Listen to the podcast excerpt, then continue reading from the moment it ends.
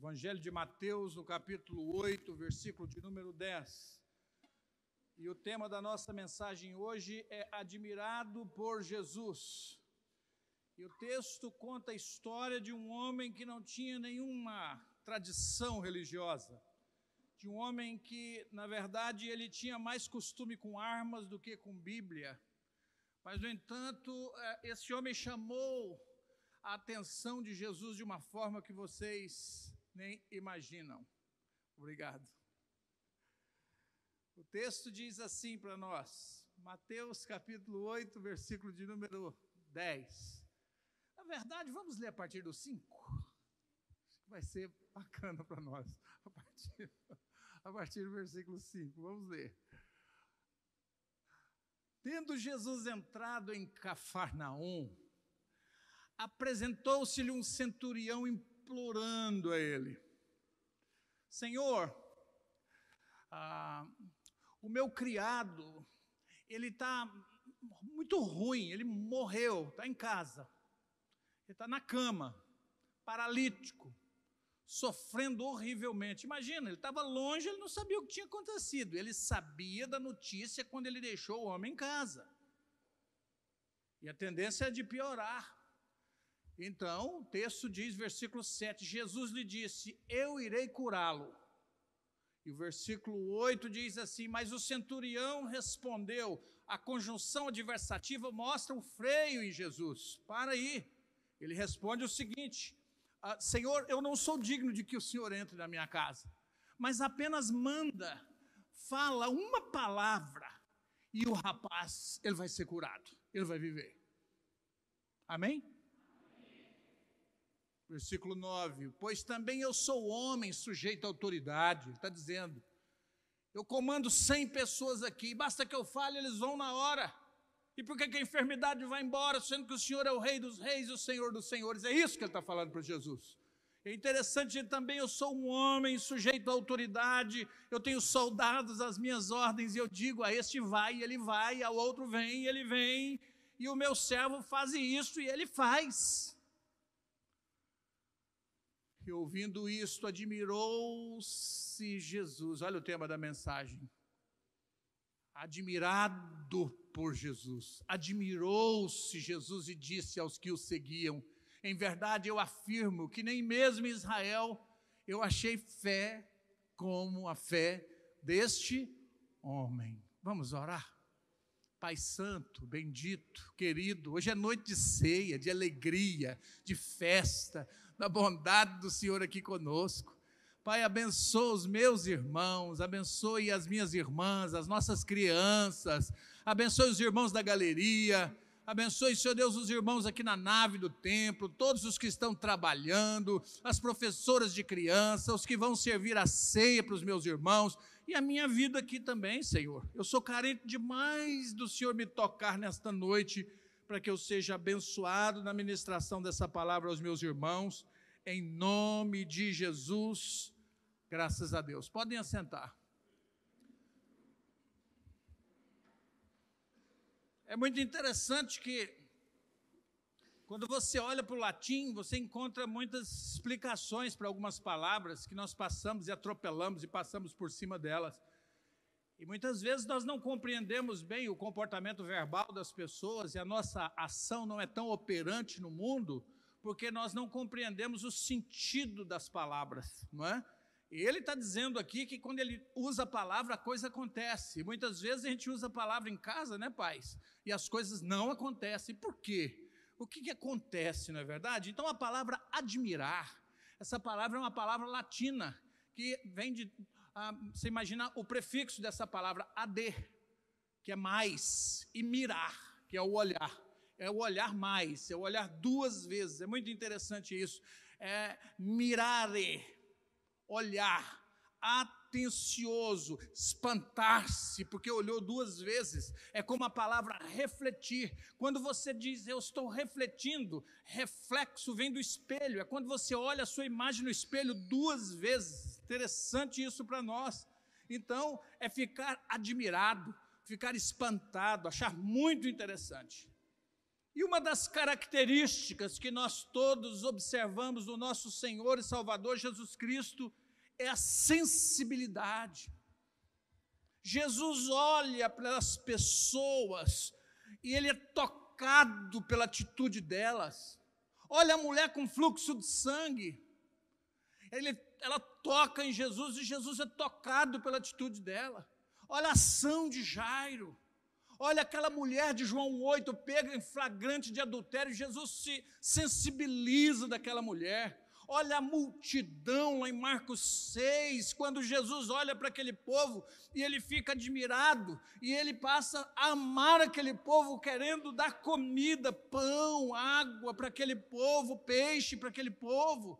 Olha a admiração de Jesus pelo jovem rico admiração de Jesus por cada um de nós no momento em que nos entregamos a Ele, quando nós compreendemos que Jesus é o nosso Senhor e o nosso Salvador, é aquele que morreu na cruz do Calvário por nós, e a nossa atitude humilde de chegar até a pessoa de Jesus.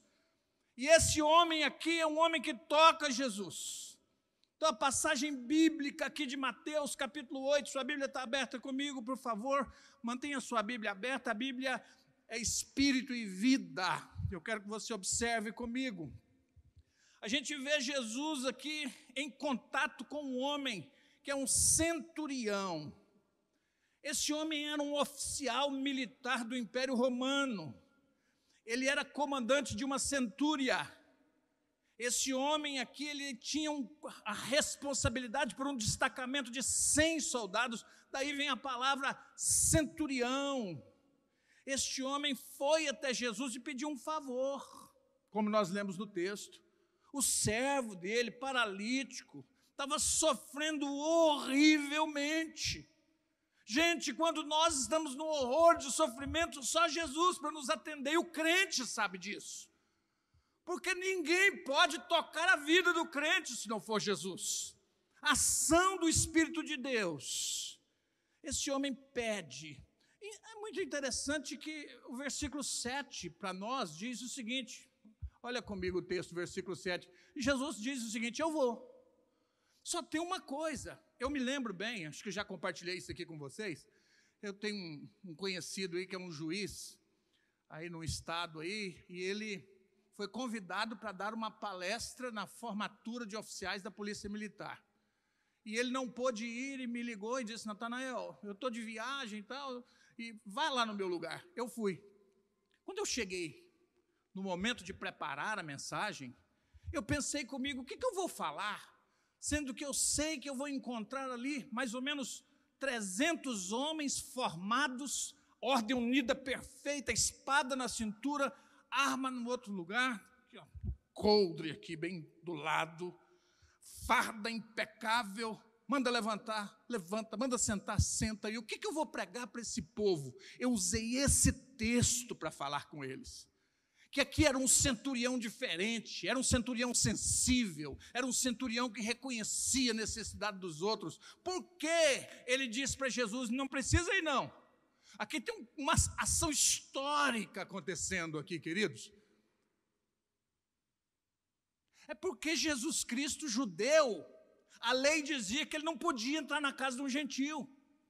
E Jesus, na ascensão do seu ministério, seria mais uma acusação contra ele, se bem que Jesus tocou pessoas mortas. E a lei diz que não pode tocar, a pessoa é considerada imundo. A lei diz que um homem não pode tocar uma mulher menstruada. E Jesus tocou a mulher com fluxo de sangue que estava jorrando sangue. Mas aqui alguém acudiu, diz: não precisa, calma, o senhor não precisa ir. Eu estou vendo que o senhor é homem de autoridade, só fala, só usa a palavra. E o rapaz já fica curado imediatamente. Eu me recordo uma vez nós estávamos numa campanha, numa cruzada de cura, de milagres, e Deus fazendo milagres, e o povo animado. E um senhor veio de lá com uma muleta. E ele batia essa muleta uma perna mais curta do que a outra. Batia a muleta, batia a muleta, batia a muleta. Quando ele subiu no altar, o pregador colocou a mão na cabeça dele e falou: Joga a muleta fora. E ele jogou a muleta para lá e pode andar, que você está curado em nome de Jesus. Irmãos, e eu vi o homem ser curado. O homem estava com 29 e 30. E depois estava 30, 30, 30, 30, 30. Ele saiu. Quando ele desceu do altar, a diaconisa pegou a muleta e falou: Toma, irmão. Eu falei, mãe, em nome de Jesus te repreendo, joga isso fora. Para que muleta? O homem foi curado em nome de Jesus. Meu irmão, joga a muleta fora, aleluia. Porque Jesus está fazendo grandes obras na sua vida. Então, aqui no versículo 7, eu vou.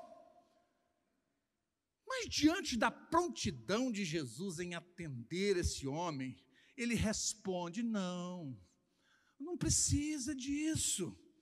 Eu não sou digno de que o Senhor entre na minha casa. Olha o versículo 8 para você ver. Mas fala uma palavra, uma palavra. A gente canta isso. Tocou-me, Jesus tocou-me. A gente não canta? Puxa vida, Fala uma palavra, e Deus tem falado tanta palavra sobre a tua vida, e você tá, sabe como? Você está como o garimpeiro, com uma bateia, e vê tantas pepitas de ouro, e você não pega para colocar dentro daquele sacotinho. O garimpeiro sabe o que é valioso, mas no tempo que nós estamos vivendo, quantas preciosidades nós jogamos fora? Centurião, não. Centurião, não. Ele segurou essas preciosidades para ele. Então vamos destacar alguns pontos interessantes aqui para nós. Primeiro, um ponto muito interessante está no versículo 10. Quero que você olhe comigo. Esse homem aqui, ele tinha uma fé que era de admirar-se. A fé dele causou admiração no Salvador do universo, no Rei Jesus. O texto diz: ouvindo Jesus isso, admirou-se. Será que a nossa fé tem causado admiração nos outros? A sua fé tem causado admiração nas pessoas? Nós temos provocado admiração nas pessoas com a nossa fé? Ou a gente está mais morto do que vivo? Como é que nós estamos? Nós estamos mais com medo do coronavírus do que com fé que Jesus vai voltar? Você tem fé dessas situações na sua vida que você pensa que acabou, que não tem mais saída? Ei, você que está aí da galeria, você tem fé? Glorifica Jesus, amém? Aleluia. Então eu vou dizer a você: tenha fé. Tem gente que procura despertar atenção no outro, é com a sensualidade. Pessoas que procuram despertar atenção nos outros com a ostentação, com a riqueza, com o ter e quem ostenta muito ter nunca haverá de ser, mas quem procura o ser até haverá de ter. Porque o tempo é uma coisa que nós quantas vezes não compreendemos. Há muitos de nós que queremos chamar a atenção do outro com a nossa sapiência. É muito interessante. Como você tem chamado a atenção dos seus filhos? Como você tem chamado a atenção de Jesus? O que em nós que causa nos outros admiração? Será que é a nossa fé, gente? Será que é a nossa vida? A gente precisa levar isso para essa semana, o que é? Então, antes da gente prosseguir com esse texto aqui, vamos buscar uma cena paradoxal. Eu estou com a cena com você de Mateus capítulo 8. Eu quero que você veja uma cena paradoxal comigo, por favor, em Marcos capítulo 6, versículo de número 6. Olha comigo o que diz Marcos capítulo 6, versículo de número 6, que aqui também tem alguém causando admiração. E você pode causar admiração em Jesus dos dois aspectos, como o centurião, ou dessa forma. Admirou-se de quê? Olha que texto precioso para nós. Marcos, nós estamos no capítulo de número 6, versículo de número 6. Eu quero que vocês vejam comigo. Eu vou buscar um recurso aqui na palavra de Deus também, uh, junto com vocês. Marcos capítulo 6, nós estamos no versículo 6, mas nós temos um ponto aqui muito interessante no Evangelho de Marcos para a gente aprender. É o que é que está acontecendo aqui. Então, Jesus é muito interessante que, capítulo 6, versículo de número 6, Jesus se admira, não é isso? Admira. Mas o que está acontecendo? Vamos para o versículo primeiro? Tem uma admiração, vamos buscar admiração. O que está acontecendo? Admirar de quê? Quem se admira, admira de alguma coisa. E Jesus está admirado lá em Mateus capítulo 8. E Jesus está admirado aqui em Marcos no capítulo 6. Mas vamos ver, porque Jesus aqui está sendo apresentado aqui em Marcos capítulo 6. É como se chegasse, por exemplo, o namorado da sua irmã para ser apresentado para a família e você olhasse e descaracterizasse o rapaz todo e ele admirasse do que você estivesse fazendo. Olha o que está acontecendo. Tendo Jesus partido dali, foi para a sua terra e os seus discípulos o quê? Acompanharam ele. Jesus saiu de um lugar onde estava acontecendo muitas maravilhas e ele vai para um lugar que era a terra dele. Os, os, os, os patrícios, os amigos, os companheiros, coisa muito interessante. Olha o que é que acontece. Chegando o sábado, passou a ensinar na sinagoga e muitos ouvindo se maravilhavam, dizendo: De onde vem este? Essas coisas? Que sabedoria é esta que foi dada para ele? E como fazem tais maravilhas por suas mãos? Observe comigo o versículo de número 2: Jesus não se admira. Porque Jesus não está admirando de elogio. Jesus não admirou Nicodemos por dizer, Senhor, o Senhor é de Deus, porque ninguém faz essas coisas que o Senhor faz. E Jesus não diz, oh, muito obrigado pelo elogio, Nicodemos. Ele diz, Nicodemos, se você não nascer de novo, você não vai entrar no reino de Deus. E segue o versículo 3. Não é este o carpinteiro? Olha alguém que está falando. E esse cara aí não é o carpinteiro? Não é aquele que fazia tamborete? Ah, eu acho que é ele sim. Mas, peraí, tem tantas características para Jesus. Será que ele é somente o filho de José? É interessante, olha bem. Filho de Maria, irmão de Tiago, irmão de José, Judas. Simão não é o irmão dele também? E é muito interessante que os católicos chamam esse texto de anéptos, porque é uma palavra grega que significa sobrinho. E esse texto grego, literalmente, no koiné significa adelfos, que é irmão de sangue mesmo, que Maria teve filhos. E olha aqui comigo para você ver, e não vivem aqui entre nós as suas irmãs. Agora, olha bem o que está acontecendo, olha que tipo de sentimento, de comportamento que está havendo aqui. Escandalizavam dele. O que é escandalizar? Sabe o que é isso? Você não é nada, cara. É isso que estão dizendo para Jesus. Olha o versículo seguinte. Jesus, porém, lhes disse, é interessante a ponderação de Jesus, amados irmãos. Jesus, porém, lhes disse: Não há profeta sem honra senão na sua própria terra, entre os seus parentes e na sua casa. Olha comigo.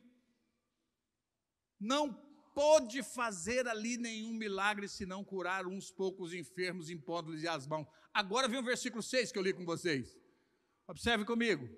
Admirou-se da incredulidade deles, contudo percorria as aldeias circunvizinhas, o que? A ensinar. Era um povo que não precisava de milagre, um povo que precisava de ensino, um povo que precisava de ser educado.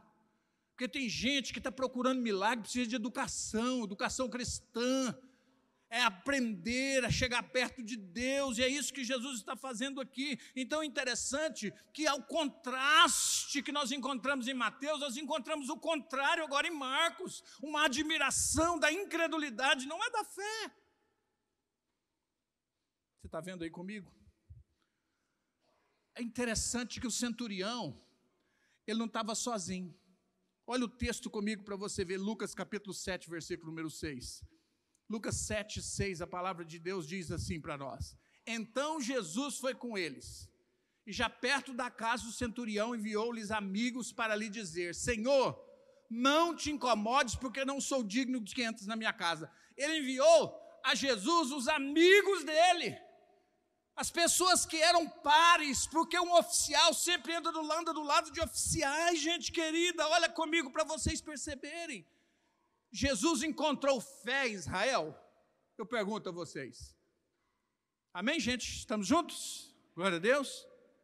Ele encontrou fé em Israel, sim ou não? Encontrou. Olha comigo para você ver. Mateus capítulo 4, versículo 18. Jesus encontrou fé em Israel. Mateus capítulo 4, a partir do versículo 18, você encontra comigo. Caminhando Jesus junto ao mar da Galileia, viu dois irmãos, Simão, chamado Pedro, e André, que lançava as redes no mar, porque eram o quê? Pescadores. Agora, olha bem, esses moços tinham como profissão pescadores. Qual era a dieta desse povo? Quem vende vacina contra a Covid-19 tão pobre? Não. Oh, peraí, ok? Quem tem uma fábrica de álcool gel no presente está pobre? Não. E quem pescava era pobre? Também não. Eram homens que tinham fartura, eram homens admirados, homens fortes. Era o menino do rio. É interessante, olha para você ver. E disse-lhes: Vinde após mim, eu vos farei pescadores de homens. O que, que aconteceu? Então eles deixaram imediatamente as redes e oh, seguiu. Olha a continuação do texto, versículo 21. Passando adiante, viu outros dois irmãos, Tiago, filho de Zebedeu, e João, seu irmão, que estavam no barco em companhia de quem? Do pai. Ei, peraí, você imagina um filho na companhia do pai pescando, o pai era um professor de pesca, o que, que acontece com eles? Eles, volta por favor, isso, eles estavam o quê? Consertando as redes, preparando para uma grande pesca, e o que, que acontece? Versículo seguinte, eles no mesmo instante deixou o barco e deixou mais quem? O pai. E o que? Seguiu Jesus. O que, que é isso? Fé. Mas ele admirou a fé do centurião. Por quê? É muito interessante. Mas Jesus encontrou fé em Israel. Jesus também encontrou fé em Israel. Veja Mateus capítulo 7, a partir do versículo 24, para você ver comigo. Por favor. Todo aquele, pois, que ouve as minhas palavras e as pratica, será comparado a um homem prudente que edificou a sua casa sobre o quê? A rocha. Conhecemos esse texto. E caiu a chuva, transbordaram os rios, sopraram os ventos, deram com ímpeto contra aquela casa. E a casa não caiu. Olha comigo para você ver. Porque era edificada sobre o quê? A rocha. Próximo versículo. E todo aquele que ouve essas minhas palavras e não as pratica será comparado a um homem insensato que edificou a sua casa sobre a areia. Segue o versículo? E caiu a chuva, transbordaram os rios, sopraram os ventos e deram com ímpeto contra aquela casa, e ela desabou, sendo grande a sua ruína. Versículo 28. Quando Jesus acabou de proferir essas palavras, estavam o quê? A multidão o quê? Maravilhada. O que, que é isso? Fé. Fé em Jesus. Mas é interessante, gente, muita fé em Israel. Contanto, nenhuma combinação aqui estava acontecendo como a do centurião. O que, que tinha no centurião, gente? O que, que havia na vida desse homem? Primeiro aspecto que eu vejo na vida dele era de um amor afetuoso, gente cheio de afeto, ele foi até Jesus, ele mandou pessoas até Jesus, ele se rendeu à pessoa de Jesus, ele reconheceu Jesus como Senhor e Salvador. Um outro ponto é uma consideração solícita dele. Ele solicita Jesus e tem a consideração, Senhor, diga só uma palavra. Ele não exige de Jesus, não tem exagero aqui. Outra qualidade desse homem, ele tinha uma visão penetrante, não era uma pessoa que olhava de qualquer forma, era uma pessoa que fitou Jesus. Amém, gente querida? Olhou Jesus, ele viu Jesus, ele considerou Jesus, ele trouxe Jesus para a casa dele sem a necessidade da presença física. Olha comigo para você ver. Ele tem uma humildade extraordinária. Ele diz: O Senhor é maior do que eu. O Senhor é grande, é poderoso ele tem uma confiança aqui ilimitada em Jesus. Ele creu no Salvador.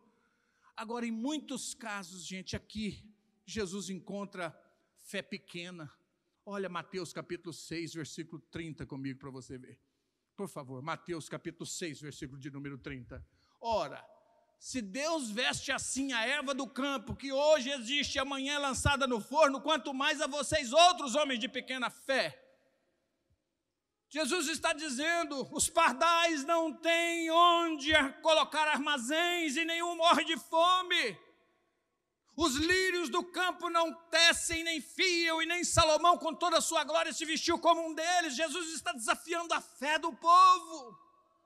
E quem vive no tempo do micro-ondas quer usar fé de micro-ondas, porque você coloca a comida no micro-ondas e aperta digitalmente duas teclas e acende luzes azuis e você manda, e alguns micro-ondas já tem o comando vocal. Leite. Assim? Assim. Aí você vai até Jesus, faz assim, leite. Ele fala, uh -uh. não é assim? Você nunca leu sobre o centurião? Curva. Você acredita? Jesus não precisa de micro-ondas para fazer milagres na sua vida. Amém? Não precisa. A grande verdade é essa. E Jesus então está falando: olha, fé pequena. Jesus está dizendo o seguinte: não preocupa com o que há de vestir de comer, eu cuido de vocês. Eu estou indo à frente. Efésios capítulo 3, versículo 20 diz o que a nós? O que, que a palavra de Deus diz a nós, Efésios capítulo 3, versículo 20? Aquele que é poderoso para fazer infinitamente mais do que tudo aquilo que pedimos ou pensamos, conforme o seu poder que opera em nós. Tem um irmão nosso que gosta de can cantar essa canção, que é o irmão Júnior. Ele, ele sobe aqui no púlpito e ele começa assim: Deus é poderoso para fazer, Deus é poderoso para fazer Deus é poderoso para fazer muito mais. Vamos cantar de novo? Deus é poderoso para fazer. Deus é poderoso para fazer muito mais. Olha para o irmão que está do seu lado e fala: Viu, irmão? Viu? É. Deus é poderoso para fazer muito mais. E só quem tem duas mãos e está disponível, aplauda o Rei dos Reis nessa noite. Aleluia! Glória a Jesus! Esse homem interessante. É interessante, muito interessante, que tem gente que demora tanto tempo para crer que Jesus é capaz de fazer. E o centurião creu imediatamente. Ele creu. Um outro ponto da fé desse homem é que ele tinha uma fé muito interessante, que era de se admirar, mas era de algo que não tinha comparação. Jesus não se admirou da fé do centurião, como ele disse que a fé dele era incomparável, era grande, maravilhosa. E Jesus disse uma coisa missionária que haveria de alcançar a vida dos gentios. Eu nunca vi fé desse tamanho em Israel. Israel foi o povo que viu o maná caindo do céu, as codornizas voando, todas para o rumo do acampamento para serem servirem de alimento para o povo. O povo que ouviu falar que a vara floresceu, o povo que ouviu dizendo que a água saiu da rocha. O povo que ouviu falando que Golias caiu. Um povo que ouviu coisas extraordinárias como o Jordão na ribanceira se abrir. E Jesus diz assim: Ei, em Roma só tem pecado, meu amigo. Em Roma só tem prostituição. Em Roma só tem cachaça. Em Roma só tem adultério. E o que está acontecendo aqui é que onde é o lugar de milagre está tendo incredulidade. É onde o povo tem que saltar, que o povo está encolhido. Ou você crê ou você não crê? Jesus disse assim: quem comigo não se ajunta, espalha. E Jesus hoje está te desafiando, porque você virá hoje diante da mesa da santa ceia do Senhor alimentar e ele está usando o incrédulo para nos dar exemplos. Coisa interessante. Eu não achei fé em Israel como a fé desse homem. Quantas pessoas poderiam ser encontradas em Israel, hein? Encontrou Ana, a profetisa que profetizou sobre Jesus. Encontrou um outro idoso encontrou tantas pessoas queridas, mas quando Jesus começou a ascender no ministério, jogaram tudo isso fora e disseram que ele estava cheio de espírito de Beuzebu. É muito interessante isso. Nem mesmo Israel eu encontrei fé assim. Jesus disse que se os dias não forem abreviados, até a fé dos crentes vai desaparecer. Nós estamos sendo colocados na parede, desafiados nesse mundo vil, nessa cultura efêmera que nos cerca. Um desafio filosófico sem precedentes onde o crente é desafiado a desligar aparelhos e voltar para a presença de Jesus e dizer: Senhor, eu quero ser como esse centurião. Eu quero vida. Que Deus nos dê essa fé. Que Deus nos dê essa graça. Isso aqui não é fé rotineira. Não é fé que você vai vender mais laranjinha amanhã do que você vendeu hoje. A gente vê no texto uma fé admirável, uma fé incomparável, uma fé verdadeira, uma fé sem precedentes. E é uma fé que gera resultados. Vamos comigo observar o versículo de número 13, por gentileza. Quero que vocês vejam Mateus capítulo 8, versículo de número 13. Nós temos, então Jesus disse ao centurião: Vai-te e seja feito conforme o quê? a sua fé. Vai lá, conforme a sua fé. E naquela mesma hora o servo foi o quê? Curado. É muito interessante isso aqui para nós. Vai lá, o menino está curado. E naquela hora o servo foi o quê? Curado. Nós podemos chamar isso de quê, gente? De quando a fé é contemplada.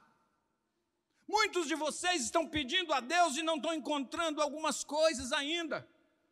Alguns pedidos seus estão na lista e você fala: Deus, até quando o Senhor vai tardar com esses meus pedidos? O centurião pediu, o Senhor fez imediatamente. Por que, que o Senhor faz isso comigo? Falei, porque eu te amo mais. E eu já andei mais tempo com você, aquele centurião nem me conhecia. Você já me deu muita canseira também, rapaz. E eu já, já usei muita fé para caminhar com você. E eu estou usando esse tempo todo de silêncio na tua vida para andar do teu lado, para palmilhar contigo, para segurar os seus pés, para segurar as suas mãos, para segurar a sua família e para te dizer que nem só de pão vive o homem, mas de toda aquela palavra que sai da minha boca, Deus está dizendo a nós. O servo foi curado. Naquela hora o servo foi curado. E a fé desse homem foi recompensada. Agora, palavra de Deus não volta vazia. Você acha que você vai ser envergonhado? Você acha que o diabo, no fim das contas, vai dar gargalhada da tua cara? Não vai, não. Porque nosso Deus é maior do que tudo, querido irmão. O nosso Deus levanta as mãos sobre você e fala: Você vai rir na cara do diabo os seus inimigos vão ficar envergonhados, porque eu já liberei a tua bênção, servo. Fica nas suas mãos. Deus nunca deixa os seus filhos serem envergonhados. Aquele que crê nunca será confundido. Creia, vale a pena crer, vale a pena depositar fé em Jesus. Quem tem fé nunca volta de mãos vazias. Aleluia, glória a Deus. Quero que você fique de pé comigo nessa noite